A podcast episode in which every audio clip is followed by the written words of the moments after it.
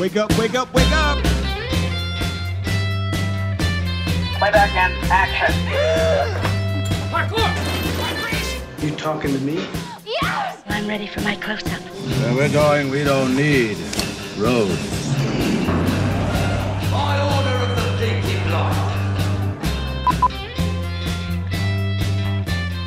Hola, muy buenos días, buenas tardes o buenas noches. Bienvenidos una vez más a este espacio cinéfilo, seriéfilo, digital que se llama el Cineclub del Ocio. Mi nombre es Álvaro Sergio y me acompaña la bella y talentosa Virginia Calderón. Hola Virginia, ¿cómo estás? Hola, ¿Cómo te ha ido? bien, intrigada. Bien, exactamente. Y hoy, como se dan cuenta, tenemos eh, una invitada. Tenemos una invitada que hemos, tenemos aquí con un tema muy, muy especial y muy, muy particular. Ella es Elizabeth Berbel. Hola Elizabeth, ¿cómo estás? Hola, hola Elis- Álvaro, muy bien, gracias. Elizabeth es psicóloga, especialista en psicología jurídica y forense, cinéfila, seriéfila y además maneja una página que se llama, una página de Instagram que se llama Crimen y Mente y es una estudiosa de, digamos, la mente criminal, la mente de los agresores, la mente de las personas que de alguna manera han, han hecho crímenes, ¿no? Ese es como tu, tu enfoque, tu línea de investigación. Bueno, y Elizabeth está acá hoy para que hablemos de una figura muy particular en el cine y en la televisión, un tipo de personaje muy particular que es el asesino en serie o los asesinos en serie. Sí, el tema es muy particular y quisimos ponerlo precisamente para comenzar octubre densos. Pero es que también es muy interesante en la vida real, es fuerte, pero también ha llegado a un punto que ha sido demasiado interés en el cine. Y es curioso que precisamente la mayoría de películas o series que tratan este tema son basados en la vida real. Hay personajes muy característicos, muy intrigantes, que nosotros, pues, nos llama la atención, nos intrigan y todo el cuento, pero no somos psicólogos. Me gustaría de pronto entender un poco más cómo va la mente de este tipo de personas. Y por eso no nos vamos a quedar con la duda. Exactamente, por eso tenemos a Elizabeth acá. Que bueno, podríamos comenzar hablando de, de dónde crees tú o, o de dónde viene como esa fascinación que a veces tenemos eh, todos o la gran mayoría de las personas eh, por esta figura de- del, del asesino en serie, porque hay, como decía Virginia, hay películas, hay series, hay libros, hay casi que un canal entero de, de Discovery dedicado a, a- a capítulos de cosas criminales, eh, hay grandes personajes del cine que son asesinos en serie. ¿Por qué crees tú que nos, nos fascina tanto esta, esta figura? En primer lugar, bueno, la intriga. La intriga es algo demasiado emocionante para el ser humano por alguna razón. Entonces, el mantenerte pendiente de un caso misterioso, sea real o sea de ficción, pues ya despierta de por sí las emociones, el saber qué va a pasar o cómo lo hizo y por qué lo hizo. El por qué es una de las cosas que más intriga a la gente. En segunda instancia, yo creo que también como es la sorpresa de no saber los límites que tiene la conducta humana. O sea, realmente en este trabajo o en esta rama uno no puede darse el lujo de decir, ay, no, es que ya nada me puede sorprender. No. Si algo nos demuestra cada uno de estos casos es que no tiene límites. Entonces creo que eso también despierta como cierta curiosidad en las demás personas, como que cómo esta persona es capaz de realizar este acto tan, digamos, macabro, tan horrible. Y entonces como que esa, esa curiosidad también pienso que es otra razón por la cual los despierta o los motiva a saber tanto o ver tanto sobre el tema. Y como una tercera razón es que mucha gente también siente cierta, ¿cómo se dice? cierta fascinación en los asesinos en serie porque los inspira, digamos, a muchos artistas, muchos escritores, muchos guionistas a crear también eh, contenido basado en esto. Entonces creo que esas serían como las tres lineecitas en que yo digo que porque hay tanta como fascinación e intriga por, por estos fenómenos. Ok, Yo tengo en- una duda. ¿Desde cuántos asesinatos puede decir pasa de ser asesino a asesino en serie? Tres asesinatos es el número. Cuando supera, cuando ya tiene tres víctimas, tres o más víctimas, tú consideras que es un asesino serial, pero tres o más víctimas en un espacio de tiempo. Es decir, la diferencia con el asesino masivo es cuando asesina más de tres personas en un mismo momento. Digamos que de pronto no en un mismo lugar porque se desplazó, pero fue el mismo día. El asesino en serie lleva más tiempo, sea que sea al día siguiente o ya hay unos que duran años precisamente por lo que no son capturados, pero es a partir de tres en diferentes momentos y espacios. ¿Y hay alguna otra característica que haga que se convierta en asesino en serie o simplemente que haya, digamos... eh, No, real lo más básico sería, sería eso. O sea, hay muchas características comunes entre los asesinos en series, pero cada uno tiene, tiene su historia y hay ciertos asesinos que se han salido como esos patrones, por eso se han dedicado a estudiar tanto, entrevistándolos como para crear esos patrones y sea más fácil capturarlos. Pero realmente para tú ser considerado un asesino en serie es haber cometido más de tres asesinatos. We travel around the country and teach FBI techniques to cops. You guys mind if I bother you for a minute? Comenzando como a hablar de series, está Mindhunter, que es una serie que muestra, digamos, los inicios de la psicología forense y los inicios de cuando se empezó a acuñar este término de, del asesino en serie, ¿no? Lo que pasa con Mindhunter es que de hecho mucha gente no tiene claro que realmente pasó. O sea, saben que los asesinos son, son reales, porque de hecho algunos siguen vivos todavía, pero no saben que la serie como tal está inspirada en el libro que escribió el agente del FBI que en ese momento comenzó como esa unidad de análisis de conducta, porque apenas el, el término asesino serial o no existía como tal asesino en serie o apenas estaba comenzando. Lo que pasa es que se dieron cuenta que habían los denominados asesinos múltiples, gente que mataba en más de una ocasión con patrones similares lo que es o un, modus, o un modus operandi, que es la forma en cómo se comete el crimen como tal, o tenían una firma similar. We're talking to serial killers. Serial killers. New terminology. Esta serie, basada en este libro del mismo nombre, es muy buena porque realmente muestra cómo inician los estudios y es que no hay otra manera de estudiar la mente criminal más que entrevistando a los mismos a los mismos asesinos y ellos estaban apurados porque, por ejemplo, en Estados Unidos, los finales de los 60 y la década de los 70 fue la época de asesino serial en Estados Unidos. El hijo de Sam, Ted Bundy, John Wayne Gacy, que era el payaso asesino, todos se dieron en esa época y dijeron, ¿qué está pasando y por qué duramos tanto tiempo en atraparlos? Dijeron, no, tenemos que hacer un estudio para poder entender cómo piensan, porque si entendemos cómo piensan podemos predecir su futura conducta y así es mejor o, atraparlos más rápido antes de que, de que cometan una gran cantidad de asesinatos, porque así como hay asesinos en serie, bueno, a partir de 3, 5, 7, así hay asesinos en serie de 30 víctimas, de 100 víctimas, de 300 víctimas. But what do you really know about him? Do you know that his mother was a jailbird and a prostitute?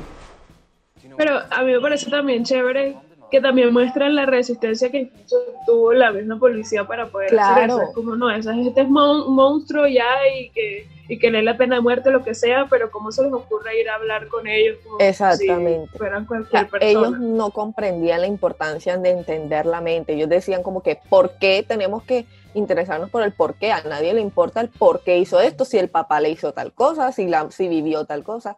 Ya, o sea, arrestémoslo pena de muerte o cadena perpetua y ya, o sea, el, el origen, el por qué no nos tiene por qué interesar. La posición de, de los agentes que se encargaron de, de, esto es como que claro que nos tiene que interesar porque conocer los orígenes y conocer los patrones de conducta nos puede ayudar a prevenir y por lo menos, si no a prevenir, a atrapar más rápido futuros asesinos que cometan actos similares. Nobody has all the answers. We have some answers. We should be asking questions. No shit. Precisamente ya que mencionaste el tema del porqué, de los orígenes, de los traumas, es un factor común que de alguna forma hayan tenido una infancia traumática. Eh, claro. Hay, son muchos los factores. O sea, está el factor social, está el factor de crianza y está el factor genético. Los factores genéticos todavía se encuentran en estudio, pero están ya se ha encontrado un gen, se ha encontrado que em, hay ciertas estructuras cerebrales que se encuentran ligeramente diferentes en psicópatas, por ejemplo, eh, que en personas no psicópatas. Em, pero entonces esos aspectos genéticos se han estudiado, se han podido demostrar algunos, pero todavía hay un vacío muy grande y mucho por explorar. Pero en cuanto a factores sociales y de crianza, son totalmente, o sea, tú combinas un, una mala crianza o una familia disfuncional junto con sufrir de bullying en el colegio, digamos, entonces ya ahí tienes una bomba. Entonces, ¿qué pasa? Que muchas veces estos traumas son los que quedan ahí y son precisamente los que originan eh, el odio hacia, digamos, digamos, un hombre que mata a mujeres prostitutas. Su mamá era prostituta y lo maltrataba, su papá era alcohólico, etcétera. Entonces, él mata prostitutas porque asimismo, digamos que siente un odio hacia la mamá, que era la persona que debía cuidarlo y protegerlo, que cometía estas conductas que para él eran súper reprochables y además sufría maltratos físicos, entonces ya ahí tú entiendes, el, no se trata de justificar, aclaro, pero entiendes el origen del porqué de esas, de esas conductas. Claro, no es un factor determinante, porque así como hay, digamos, personas que fueron abusadas sexualmente de pequeños eh, y se convierten en abusadores cuando son adultos, hay otros que lo que hacen es crear, digamos, una fundación para ayudar a niños víctimas de abuso. Ahí está la pregunta más estudiada y de más debate de la comunidad científica con respecto a los asesinos y a los psicópatas es un psicópata nace o se hace. Now, might this not have had some sort of an effect on him? He was born that way. What way? Just bad. Ahora que mencionas la palabra psicópata, que es una palabra que se usa mucho en cine y en nombres de películas, y American Psycho y Psicosis, ¿qué significa? ¿Qué es un, psicópata? Bueno, un psicópata es básicamente una persona que carece de remordimientos ante sus acciones y eh, hay algo que la gente confunde que es que dice el psicópata carece de empatía. No es tanto carecer de empatía, es porque ellos logran ver las emociones eh, en las demás personas, simplemente no les importa. Y como tienen como esa emocionalidad baja, la gente cree que los psicópatas tienen de pronto un coeficiente intelectual muchísimo mayor, que son más inteligentes, no es que sean más inteligentes, es que como tienen una emocionalidad baja y mucho más controlada, digamos que, digamos que la emoción no es como una barrera para ellos. A comienzos de la clasificación de los, de, de los criminales, el FBI los clasificó como organizados y, no, y desorganizados. Los psicópatas estarían en el grupo de organizados, sino que esa clasificación ya es bastante antigua y hay muchas otras clasificaciones. Eh, ¿Por qué estarían los organizados? Porque son muy metódicos. Son muy metódicos porque tienen claro las consecuencias de sus acciones, pero quieren, desean continuar realizándolas. Entonces tengo que ser inteligente, tengo que ser cuidadoso, tengo que ser metódico para que no me atrapen y yo poder seguir saciándome de esto. Por eso para un psicópata lo peor que existe es que lo encierren de por vida, porque no tiene ningún estímulo ni nada de que le dé satisfacción, que le guste. Los psicópatas tienen lo que se denomina en psicopatología trastorno antisocial de la personalidad. No todas las personas que tienen trastorno antisocial de la personalidad son psicópatas, pero todos los psicópatas sí padecen de trastorno antisocial de personalidad, que es un trastorno eh, cuyo patrón se basa más que todo en cometer conductas delictivas, en que va en contra de las normas sociales, en que siente cierto desprecio a la sociedad, en que pueden mentir con facilidad, son manipuladores, carencia de remordimiento. Estas personas desde pequeños son de pronto los propios que, que cometen esos actos pequeños delictivos que comienzan incendios, por ejemplo. Entonces, este trastorno antisocial de la personalidad es una de las bases de la psicopatía. Sin embargo, la psicopatía es bastante amplia de estudiar y cada persona, como les había dicho, tiene unos factores que conlleva a esos comportamientos, pero entonces ahí vuelve la pregunta, si el psicópata nace o se hace. I'm gonna tell you something that I've never told anyone before. Okay. I'm a serial killer. Hablando de eso, de eso de la infancia y de qué hacer frente a eso, hay un caso de la ficción, por supuesto, eh, que es Dexter, la serie de, de este personaje Sí. que es asesino, pero que su papá lo, lo detecta a tiempo y le, le- le- le pone como un código moral para que él solo, digamos, se vuelva más como un justiciero. ¿Qué tan posible es eso? ¿Qué tan realista es esa, esa idea de, de Dexter, del código y de... Llevándolo a la realidad, Ajá. yo diría un psicópata que matarle causa placer, digamos, porque independientemente que él solo mate a gente malvada, de igual manera se siente satisfecho al hacerlo. Tienes que tener la suficiente voluntad y el suficiente control para poder discriminar en que no, yo solamente asesino a la gente mala. De hecho, o sea, él justifica su misma conducta precisamente en que la gente se lo merecía, pero entonces uno queda con la duda, ¿cómo tú estableces si se lo merece o no? Why doing this to me? Why did you do this to them? es como un debate moral ahí, no, esas personas de verdad se lo merecían, no se lo merecían, pero él sigue siendo igual que ellos porque él también mata. Entonces pienso que llevando la realidad sería algo muy complicado y muy complicado que una persona se pueda digamos, controlar a seguir ese código. De pronto es posible, pero no conozco ningún caso, entonces se me hace Mm. muy complicado llevarlo, llevarlo a la realidad. Pero yo cuando me vi esa serie, la verdad me, me sorprendió bastante y me pareció una manera diferente de abordar los asesinos seriales, de manera hasta que tú creas empatía con Dexter, tú lo entiendes, tú lo quieres, tú no quieres que lo atrapen, no quieres que lo maten. Entonces me pareció un abordaje distinto y bastante interesante. No sabría si en la realidad sería un éxito, sería una terapia exitosa. Why should I call it off? I didn't teach you the code to share with your buddies. I taught you the code to keep you alive. Pero ¿te parece que, digamos, fuera de esto, Dexter puede ser un personaje como creíble? ¿O es todo fantasía, el, el el tipo de, de rituales que hace y la relación con, con su pareja, todo eso? Respecto a sus rituales y a su, código, a su código moral, como te digo, me parece un poco difícil pensar que una persona puede regirse totalmente a este, pero en Dexter pasa algo. Dexter es relatada más que todo la serie desde su perspectiva, es un psicópata, pero luego te das cuenta que realmente no, que él tiene una novia para aparentar con la sociedad, pero él termina enamorándose de ella y él entra en crisis cuando él analiza que de verdad sentía amor por Rita, digamos, por la esposa, por los hijos de ella, por el hijo de él, o sea, algo que él jamás creía que iba, que iba a sentir porque era un psicópata. Entonces ahí ya le hicieron un cambio al personaje, entonces ya no es tan psicópata como lo veíamos al principio. Entonces en ese aspecto el caso es algo diferente a los casos de asesinos seriales que vemos en la realidad o que hemos visto. O sea, no es algo tan creíble, digamos, que, que de repente empieza a tener sentimientos y más empatía. Bueno, no empatía no, pero sí digamos que empieza a querer.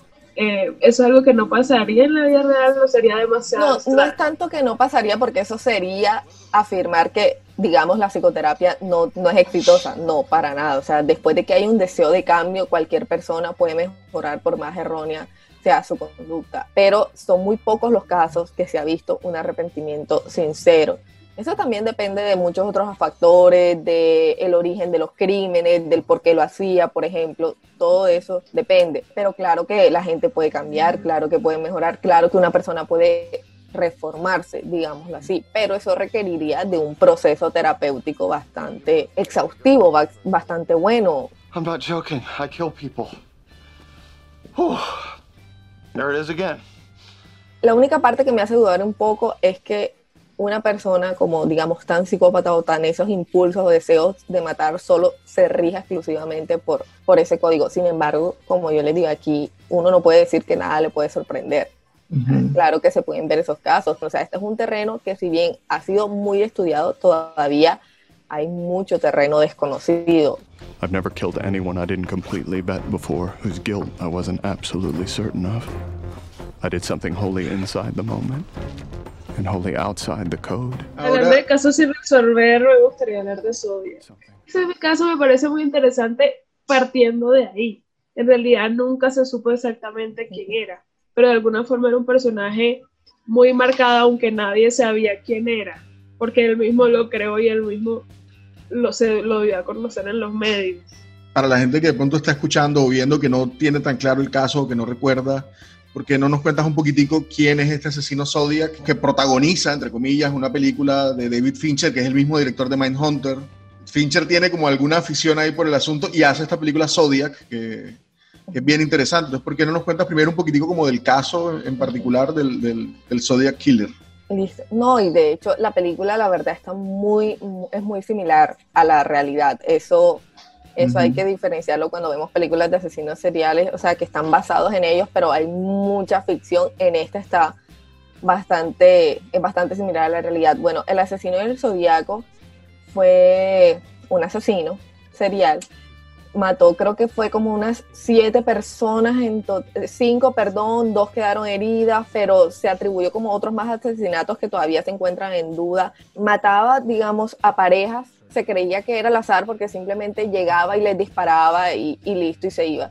Eh, el pro- lo que lo hizo tan mediático es que este asesino empezó a contactar a la policía, perdón, a la prensa, a los periódicos, mandando unos códigos para que ellos los descifraran y con unas cartas donde detallaban los asesinatos. Entonces él firmaba con un círculo y una atravesado por una cruz. Y de repente, creo que fue en la segunda carta, se autodenomina el asesino del zodiaco.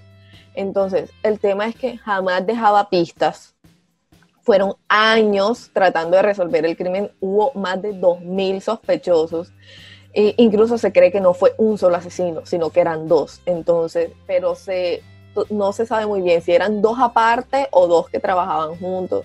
Entonces el caso fue muy mediático más que todo por la misma fama que el mismo asesino se dio a sí mismo contactando a la prensa y dos pues por los crímenes, o sea, mataba a parejas jóvenes, aparte de eso siempre mataba digamos, cerca al agua o algo con referencia al agua, ese era un dato como bastante importante. Los mataba a tiros y ya se desaparecía por un tiempo. You got four crime scenes, not a single usable print. You can't think of this case in normal police terms. De repente le empieza a no dar tantos detalles en la carta, pero en las cartas que manda, porque él continuó mandando cartas a la prensa, entonces se cree que él, para volverse más famoso aún, porque ya estaba como de pronto bajando la famita y la cosa, el caso se estaba enfriando y de repente, ah, bueno, este asesinato también lo hice yo, este secuestro también lo hice yo. Entonces fue como algo que, en que él todo el tiempo se estaba burlando de la policía y jamás tenía una pista concreta. Y creo que eso fue lo que más mediático hizo, hizo el caso y que jamás se supo realmente cuál era, cuál era el asesino, sin embargo, hubo uno o dos sospechosos que fueron como los sospechosos más, más importantes. Eh, hay uno que tenía como muchas evidencias en su contra, o sea, como que todo se, se alineaba que era él. Incluso 20 años después, una de las víctimas que sobrevivió señaló una foto y dice, este fue, o sea, eso pasó así tal cual en la película, este fue el que lo hizo. Pero entonces o sus huellas no coincidían o la letra no coincidía, entonces no se sabe si era simplemente como un mundo de casualidades que señalaban a esta persona o todo el caso se, se estableció como un caso circunstancial. Cuando ya tienen como, por fin, bueno, la víctima señaló la foto, vamos a agarrarlo, vamos a, ya lo vamos a interrogar. En ese momento, ese sospechoso le da un infarto y se muere y jamás lo interrogan, jamás se sabe nada. Entonces, el caso, de hecho, los códigos, de los códigos que manda a la prensa, solo el primero, estoy casi segura que solo fue el primero que se descifró por completo. Los otros todavía quedan sin descifrarse. Entonces, eso despierta también la intriga de mucha gente. Todavía hay gente que dice, no, ya descifré el código. Todavía hay gente intrigada en, descifrar tanto los códigos como la identidad de, del asesino. This suspect is not Zodiac todavía está la intriga de quién era, quién pudo haber sido. Ese afán de protagonismo que tenía, que creo que, no sé si tú, tú me entenderás, pero en general siempre hay una cuestión como de un poco de ego, de sentirse un poco orgullosos de alguna forma de, de lo que han logrado. Y, y, es bastante claro ahí en Zodiac. Sí, eso no siempre pasa. O sea, no todos los asesinos quieren contactar a la prensa y salir en el periódico y ser lo más famoso del mundo, pero sí en muchos ese ego es bastante marcado. Y muchos asesinos, em, lo típico, que quieren volver a la escena del crimen para revivirlo, quieren deleitarse de lo que han hecho, digamos que otra persona toma el crédito por sus crímenes, entonces el verdadero asesino sale como que, no, no, deja tu cuento, yo fui el que lo hice, o sea, a mí es el que tienen que que, del cual tienen que estar asustados o tienen que ovacionar. Entonces muchas veces pasa, pero no siempre es así. Hay unos que contactan de pronto a la policía o a la prensa porque quieren detenerse y no encuentran cómo. O sea, en, en el fondo lo que quieren es que los atrapen. Muchos otros no quieren ser atrapados y en el momento en que los atrapan, digamos, se suicidan. Otros no quieren para nada morirse y prefieren pasar toda la vida cadena perpetua y otros hacen hasta lo imposible por, por jamás ser descubiertos y de una manera que no tienen, o sea, que tienen un muy bajo perfil, que jamás contactan a la policía, que jamás realizan como esos actos para poder seguir matando toda la vida si es, si es necesario. I'm not the Zodiac. And if I was, I certainly wouldn't tell you.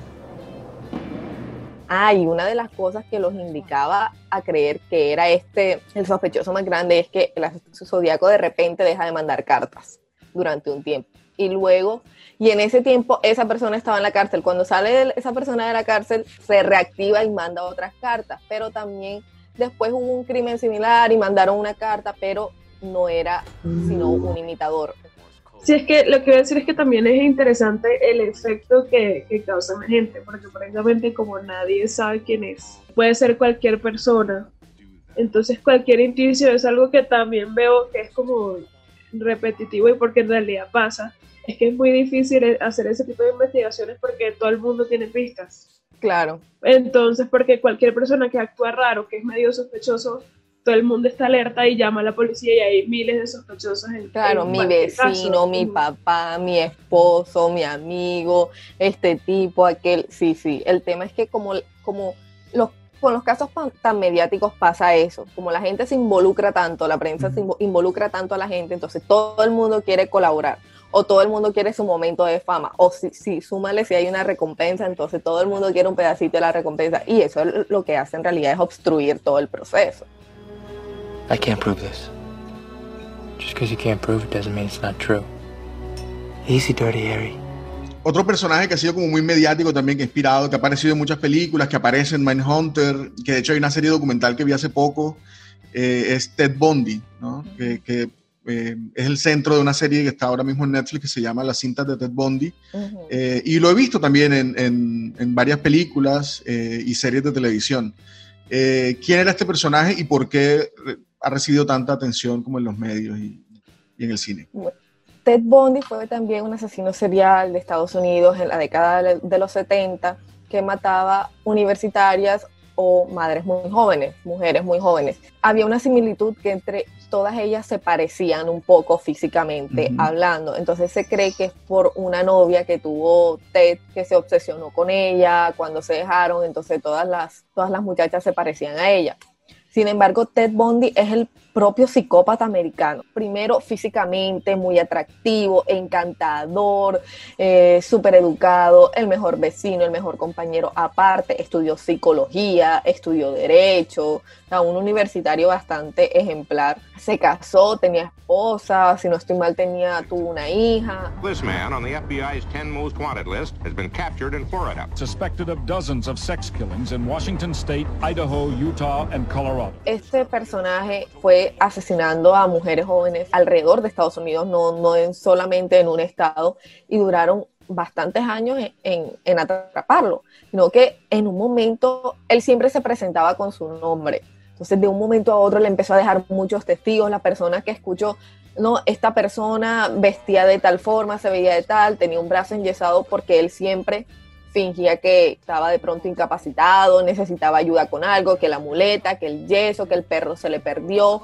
Y así las jovencitas, aparte de que era un hombre bastante atractivo, pues lo ayudaban y él las secuestraba y las asesinaba. ¿Qué pasa? Por alguna razón, este asesino se volvió demasiado atractivo para las mujeres a tal punto que muchas jóvenes protestaban afuera de la cárcel cuando, lo, cuando ya por fin logran atraparlo, que lo liberaran, o sea, que, que ese encanto no podía haber cometido tal, tales atrocidades. E incluso es uno de los asesinos que más correspondencia recibe, incluso sabiendo, bueno, ya cometiste los crímenes, pero no importa, yo entiendo por qué, yo te amo. Él se casó también con una fan. Fue bastante raro como la, el impacto que tuvo en, entre las mujeres y en la sociedad en ese momento. ¿Qué, le- qué tienen en la cabeza esas mujeres? No. No voy a emitir juicios, pero no lo sé. No lo sé, no lo sé. Pero eso pasa mucho. Muchos asesinos tienen una gran serie de tanto de admiradores como, como admiradoras que es como que justifican y aprecian y se encantan por, por los hechos de, de incluso, bueno, este era un asesino de mujeres jóvenes. Entonces, ¿cómo explicas tú que otras mujeres de esa, o sea, de esa misma edad se queden todavía encantadas con, con los actos que comete. Pero al principio se basaba en que no, o sea, él no pudo cometer ese acto, mira esa belleza, o sea, eran comentarios así. Y era bastante, como digo, o sea, el clásico psicópata americano, súper que convencía, manipulador, que te cae súper bien a la primera vista, entonces fue bastante, fue bastante mediático por eso. When I heard her go through that routine, I got very, very ang- angry and indignant. And I got up and I pointed at the judge and I pointed at her and I said, She's lying. She's lied before and she's lying now. Siempre se mantuvo en que él era inocente. Cuando él incluso habla con los detectives, siempre le dice, bueno, si yo hubiera hecho tal cosa hipotéticamente hablando, si yo fuera el asesino, pero como yo no lo soy, pero yo pensaría que lo hizo por esta tal o, o cosas así. Él hacía todo lo posible para evitar la silla eléctrica, porque lo condenan a la pena de muerte. Entonces, como que, bueno, si yo mantengo a esta gente interesada, aparte que muchísimos cuerpos no aparecieron, se le atribuyen a él 36 víctimas, pero se cree que fueron muchísimos más. Entonces, como que, bueno, de pronto el asesino pudo haberse metido por acá y dejar el cuerpo por acá, pero no sé, y así fue como posponiendo, posponiendo, hasta que al fin, bueno, ya, o sea, ya yo les confieso todo, ya yo fui, tal cosa, fue como, pero muchísimos años después, hasta que lo, que lo ejecutan en, en la silla eléctrica. My name is Ted Bundy. I've never spoken to anybody about this. But I am looking for an opportunity to tell the story as best I can. No es posible hablar de, de, asesinos en serie, en cine y televisión, sin hablar de un personaje clave que ya lo hemos mencionado en nuestro programa de villanos. Apareció también. Casi todos los capítulos. Sí, además, todos los caminos conducen siempre a Hannibal Lecter. Cuando uno tiene que hablar de asesinos en serie, en cine y televisión, aparece Hannibal Lecter, que además nos habías contado que es una de tus películas favoritas. Eh, favoritas. Eh, que la bueno. serie me sorprendió. O sea, yo cuando le sacan series a películas, uh -huh. usualmente como que no son tan buenas, pero la serie es buenísima. El final no me gustó tanto, pero la serie como tal me pareció excelente. Yo debo decir que no me he visto la última temporada, debo reconocerlo. Me vi las dos primeras y Míratela me gustó toda, mucho. excepto el último capítulo. ok, ok. Vale. Eh, y, y, me gustaba también como, el, como visualmente es una serie muy interesante. Sí. Eh, la manera de los asesinatos, cómo filman la muerte, me parece que es una serie visualmente eh, muy bonita también. Muy es que simplemente que te pongan que el asesino es el que está dándole terapia al investigador, ya eso es una escena y asesorando el caso, no sí. solamente es terapeuta porque es un psiquiatra, no solamente es el psiquiatra de uno de los investigadores, bueno, el investigador principal de los casos, sino que él asesora en el caso. I will keep it in mind if another body drops. Please do. Bueno, y este personaje de Hannibal, que, que bueno, ya hemos dicho que, que no, lo, nos gusta mucho como personaje y está muy bien escrito, está muy bien actuado, está muy bien dirigido. ¿Tiene alguna inspiración en, en la vida real? ¿Tiene algún, algún Sí, realmente sí. Como tal, las películas y el personaje así, asesino serial Hannibal Lecter, no existe, pero estas películas están inspiradas en un libro. El autor del libro, que ahora mismo se me escapa el nombre, se inspiró para crear en Hannibal Lecter a un asesino de verdad que él, no me acuerdo si fue que conoció simplemente por prensa o alcanzó a entrevistarlo. Uh -huh. Le encantó su personalidad en el sentido que era una persona demasiado cordial, demasiado elegante, demasiado pulcra, etcétera. Entonces, esa como ese, ese tipo de personalidad y esa rectitud y, y y mejor dicho, tan estético, tan todo, fue lo que inspiró a crear el personaje de Hannibal. Entonces, como tal, no es, no es 100% real, pero tampoco es 100% ficción. Entonces, no, a mí Hannibal me parece un personaje demasiado Anthony Hopkins, Dios mío, o sea, es, incluso, ¿no? El, el, actor de la serie, Max Michelson, también lo hace muy bien, pero Anthony Hopkins, o sea, entiendes el porqué de sus acciones en el sentido en que en su cabeza cómo funciona. A census taker once tried to test me. I ate his liver with some fava beans and a nice Chianti. Para Hannibal, asesinar es le hizo un favor a la sociedad porque esta persona era una escoria. Bueno, por ejemplo, hay una escena que es que la sinfónica, la sinfónica tiene un músico que toca súper mal y él ama cosas como la ópera, la sinfónica, o sea, ama el arte, la cultura, el cine, todo. Y él dice, no, tengo que quitar esto para que llegue a la perfección, porque esto la está embarrando. Entonces le hago un favor a la gente, le hago un favor a la sinfónica y me hago un favor a mí.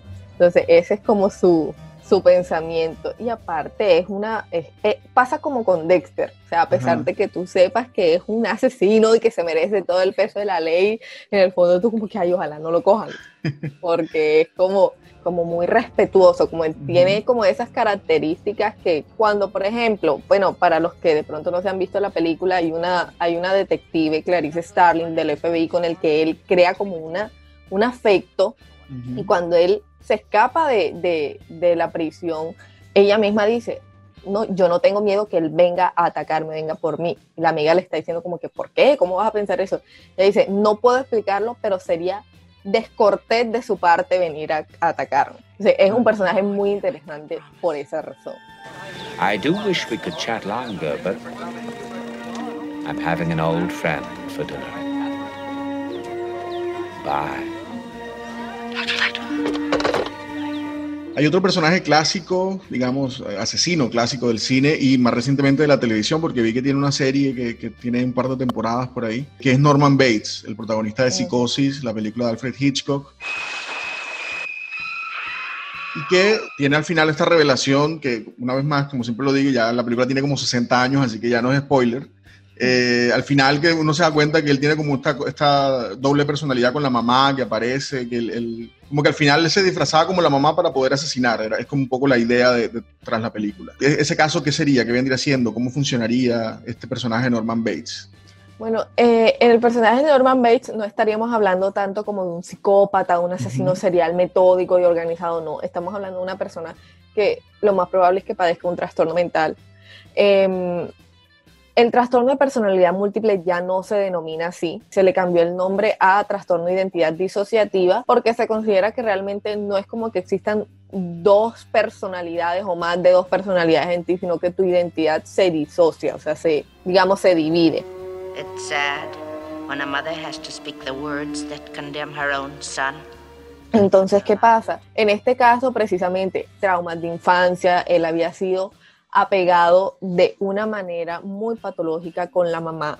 Siempre habían sido su, ellos dos nada más, porque el papá muere cuando él es joven, entonces como ellos son tan apegados, de repente la mamá consigue un novio y él dice, no, o sea, ella es mía, yo soy el centro de la vida de ella, tú no vas a llegar a arrebatármela, entonces él los mata a los dos, a la mamá y al novio de la mamá. Entonces, esa misma, ese mismo asesinato, asumo yo que la culpa, que el mismo trauma del hecho de haber cometido semejante cosa, es lo que desencadena en él, pues este trastorno. Igual, el trastorno en personalidad disociativa es, es bastante raro y ha sido, o sea, es muy complicado de, de estudiar. Son muy pocos los casos en realidad eh, registrados y el, pero al cine le encanta mucho, de hecho, y los, los exagera bastante. Don't worry. De hecho, Norman no es el que comete los asesinatos. Él le atrae muchachas y cuando la mamá se da cuenta que él está atraído por esa muchacha, le dan celos y la mamá asesina a las muchachas. En ese momento Norman tiene una laguna mental, digámoslo así, entonces realmente él cree que la mamá es la que comete los, los asesinatos. Entonces se llama psicosis porque psicosis eh, no es lo mismo que psicopatía, psicosis es una pérdida de la realidad. Ok. Ya. Eh, una crisis psicótica, o la palabra psicosis se refiere a pérdida del sentido de la realidad. Entonces, en este caso, esta persona pues estaba convencido que su mamá seguía viva, él desentierra el cadáver de la mamá y, y se queda con el cadáver de la mamá y lo conserva ahí en la casa, en una silla de ruedas, en la cama, entonces, y mantiene la, incluso conversaciones con la madre, pero realmente él está convencido que es la madre la que está ahí, no él. Pues eso es lo que, lo que hacen ver en, en la película. Oh, they know I can't even move a finger, and I won't. I'll just sit here and be quiet, just in case they do suspect me. Tú nos has hablado fuera de, de, de micrófonos de un caso que te, que te parece muy interesante, que te fascina, que es el caso de la Dalia Negra o de Black Dahlia, que aparece, digamos, en una película de Brian De Palma de 2006 y aparece también en la primera temporada de American Horror Story, aparece ahí también como, como insinuada la idea de, de, Black Dahlia. Eh, ¿Qué es este caso? ¿Quién es la Dalia Negra y, y por qué este caso, digamos, te parece a ti tan, tan fascinante y tan interesante? Ok, este, una cosita primero, y es que tanto en el capítulo como de, de, American Horror Story como la película de La Dalia Negra, de Brian De Palma en este caso, este no, o sea, está muy lejos de, de la realidad. Okay. Eh, se inspiran solamente en el asesinato como tal, o sea, en el hecho del crimen, pero no realmente, los personajes no, eh, son de ficción y además de eso que hay un cierre, o sea, se sabe quiénes la asesinaron. En American Horror Story también aparece el asesino, pero el caso quedó totalmente sin resolver, sin ninguna pista. Los sospechosos fueron muy pocos y, y los descartaron enseguida. This killer will be caught. To us, it would become an obsession. El caso se da en 1947, si no estoy malo, 1900, entre el 45 y 47, no sé si fue en el 46, en Los Ángeles. Entonces. ¿qué pasa? Una mujer joven, tenía creo que 22 años, 24 años, eh, súper atractiva físicamente, este que había ido a Los Ángeles precisamente a perseguir su sueño de ser actriz, modelo, famosa, etcétera. Ella se enamora, se compromete con una con un piloto de hecho, pero de de, ajá, de la Fuerza Aérea, pero él muere en un accidente de, de avión. Entonces, para eso para ella eso fue un detonante impresionantemente, o sea, un trauma bastante fuerte y además vivía bastante frustrada con que no lograba el éxito que quería. O sea, ella empezó de pronto tuvo algunas relaciones lésbicas, empezó con el abuso de alcohol, etcétera, y de repente la muchacha un día desaparece. Su nombre era Elizabeth Short. Desaparece y dura tres días desaparecida y aparece una vez que una señora iba paseando a su bebé por un solar, por un terreno baldío, va viendo y pensó lo que era un maniquí y de repente se acerca y no es un maniquí, sino el cadáver de una mujer cortado por la mitad, por más de medio metro de diferencia. Fue un crimen atroz para el momento. El crimen fue tan mediático que estuvo como tres meses en primera plana de, de los periódicos de ese momento. It was the most notorious murder in California history. No quiero ponerme como a explicar a detalle todo lo que le, le hicieron a esta mujer, porque no solo fue un asesinato, sino que fue unos métodos de tortura nunca antes vistos. Los cortes eran muy precisos, entonces se sospechó de que podía ser alguien con, con experiencia o conocimiento médico, cirujano. Pero lo mediático del caso fue precisamente lo que se le hizo a ella. O sea, fue un crimen demasiado atroz, toda la tortura fue demasiado atroz y que fueron 72 horas torturándola hasta que fue asesinada. Entonces es muy difícil como hablar de eso así, sobre todo en, en, en video, pero lo más fue como el zodiaco, jamás se tuvo, jamás se tuvo, el zodiaco por lo menos tu- se tuvo como indicios de quiénes eran, de quiénes posiblemente era el asesino, pero en este caso no se ha resuelto para nada, el crimen quedó impune, muchas personas tienen precisamente esa intriga de quién había cometido ese caso, no se sabe si fue un asesino, ya o sea, se obsesionó con ella, la secuestró, le hizo todo lo que le hizo, la mató ya, o si fue víctima de un asesino serial. Her name was Elizabeth Short. She was young and beautiful, determined to be famous. Eh, y aquí viene como mi opinión personal. Yo, digo que para, para el nivel del crimen, de todo lo que conllevó, porque no fue simplemente un, la secuestro del asesino y, y dejó el cuerpo, sino fue como todo el ritual de toda la tortura y de toda la simbología que puedes encontrar en cada método de tortura, en cada corte, en cada cosa que realizó. Incluso cuando se encuentra el, el cuerpo, no se encuentra tirado así, no. Uno el, eh, se encuentra todo totalmente limpio, como en una alfombra o en una sábana que está envuelta, pero el cuerpo se pone específicamente de cierta forma, las dos mitades separadas a medio metro de distancia, la mitad inferior con las piernas entreabiertas y la parte de arriba con los brazos puestos sobre la cabeza de tal forma, o sea, se vio que el asesino la puso ahí y que quería que la encontraran, porque un crimen así tú te deshaces del cuerpo de tal manera, no, o sea, quería mostrar lo que había hecho. Entonces, para mí, este clase de crimen o no lo comete alguien primerizo, digámoslo así, no es la primera vez que lo comete, o digamos que fue el primero, pero para hacer un crimen tan impresionante, tan atroz y tan todo lo significativo que le logra ver a cada una de esas torturas, no se pudo haber quedado ahí. Nothing stays buried forever. Nothing. Bueno, con The Black Dahlia vamos a ir cerrando entonces. eh, un final un poco choque, choqueados, quedamos todos aquí. Eh, pero bueno, es costumbre que hagamos algunas preguntas a nuestro invitado del día, ¿no, Virginia? Eh, la idea es que son preguntas no tienen que ver específicamente con el tema, son preguntas generales de cine, pero es para que nos respondas así rápidamente como lo primero que, que te llegue a la mente. Soy muy mala en esa respuesta rápida. pero bueno. No te preocupes, la primera que se te venga a la mente igual. Dale pues, 3, 2, 1, estamos. Una peli que te haya marcado. Desde mi cielo. Se trata de un asesino serial también. eh, la protagoniza Stanley Tucci. Una película o serie que siempre te haga reír. Friends. Ok. Me la veo todo el tiempo. Un personaje al que quisieras analizar. Hannibal Lecter, por supuesto. Please come in. Un personaje del cine o la televisión con el que atacarías un banco. Anda. Si algún día te toca atacar un banco, tienes que tener a la mano a alguien. ¿A quién? No sé. Ok. Paso. Sola. Sola. Robar es malo. Ok, un personaje del cine o la TV con quien te tomarías una cerveza. Se puede así, ficción, Fix- magia, de- Harry Potter. Sí. Me encanta Harry Potter. Harry Potter, perfecto. Una cerveza de mantequilla. ¿eh? Eh, bueno, bien, esas eran nuestras, nuestras cinco preguntas. Con eso cerraríamos nuestro programa de hoy. Muchísimas gracias, Elizabeth, por esta maravillosa No, charla.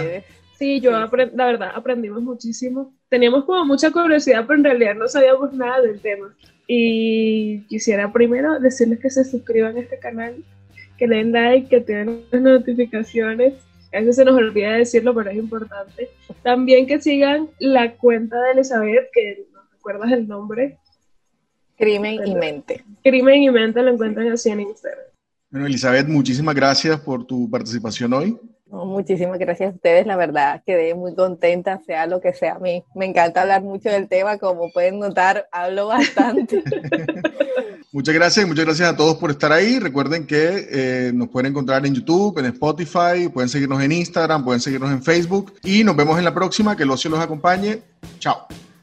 Chao.